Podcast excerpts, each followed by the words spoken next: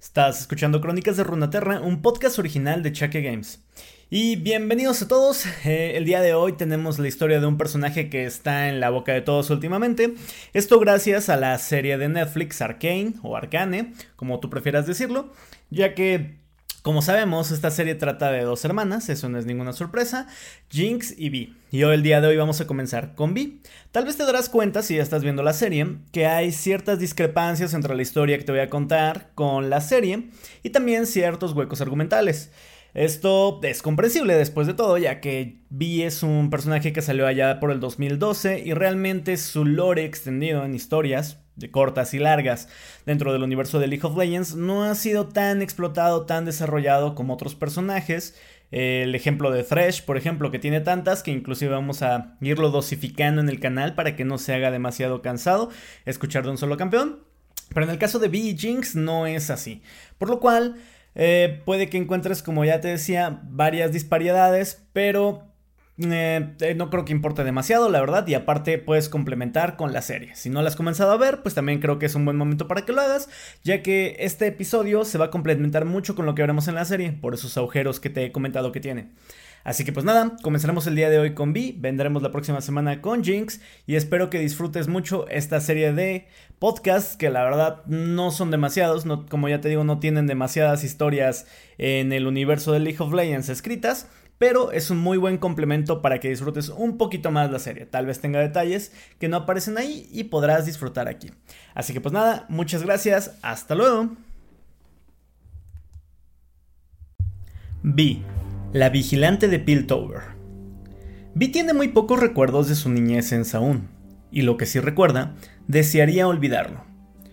Como miembro de las pandillas rufianes del sumidero, aprendió muy pronto a usar su ingenio y sus puños para sobrevivir.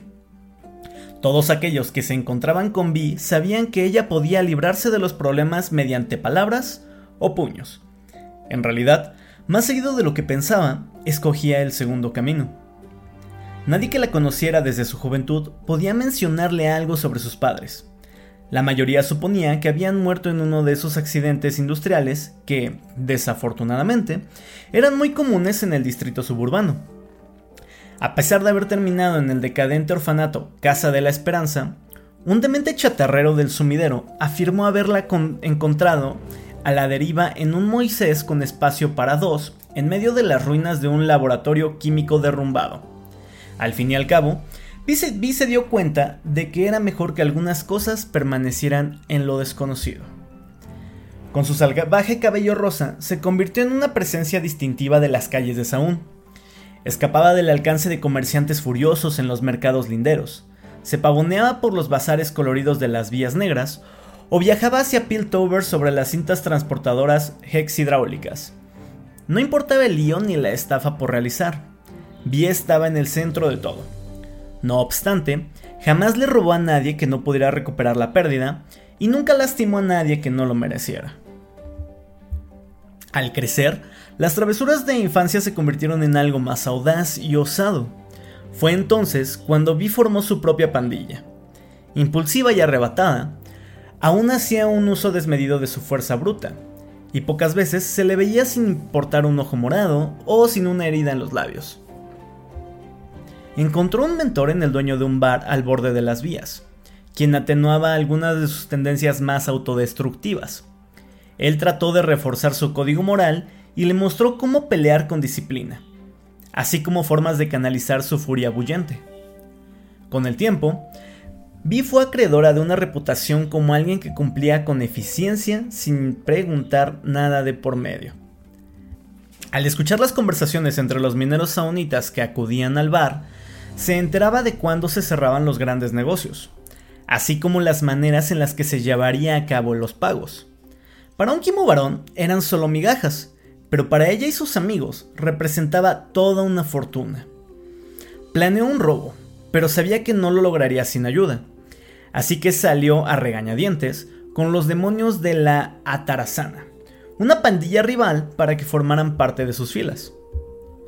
Todo marchaba bien, hasta que el líder de los demonios mató al dueño de la mina con un par de enormes guanteletes pulverizadores y dejó atrapados al resto de los trabajadores en los túneles.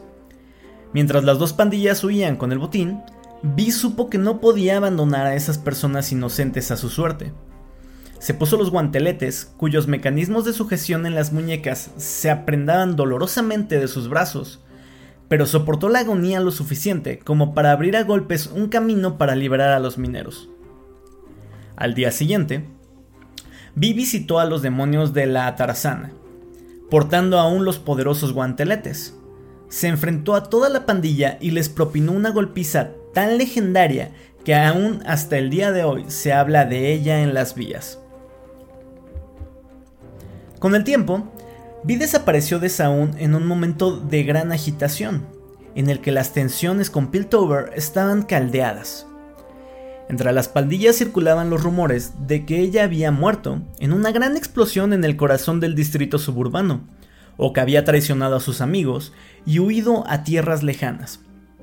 Sin embargo, la verdad finalmente salió a la luz cuando las cicatrices del viejo cascarrabias, una violenta pandilla cuyas rachas de asesinatos habían llegado incluso a los barrios altos, fue detenida por la sheriff de, Piltover y su nueva aliada, B.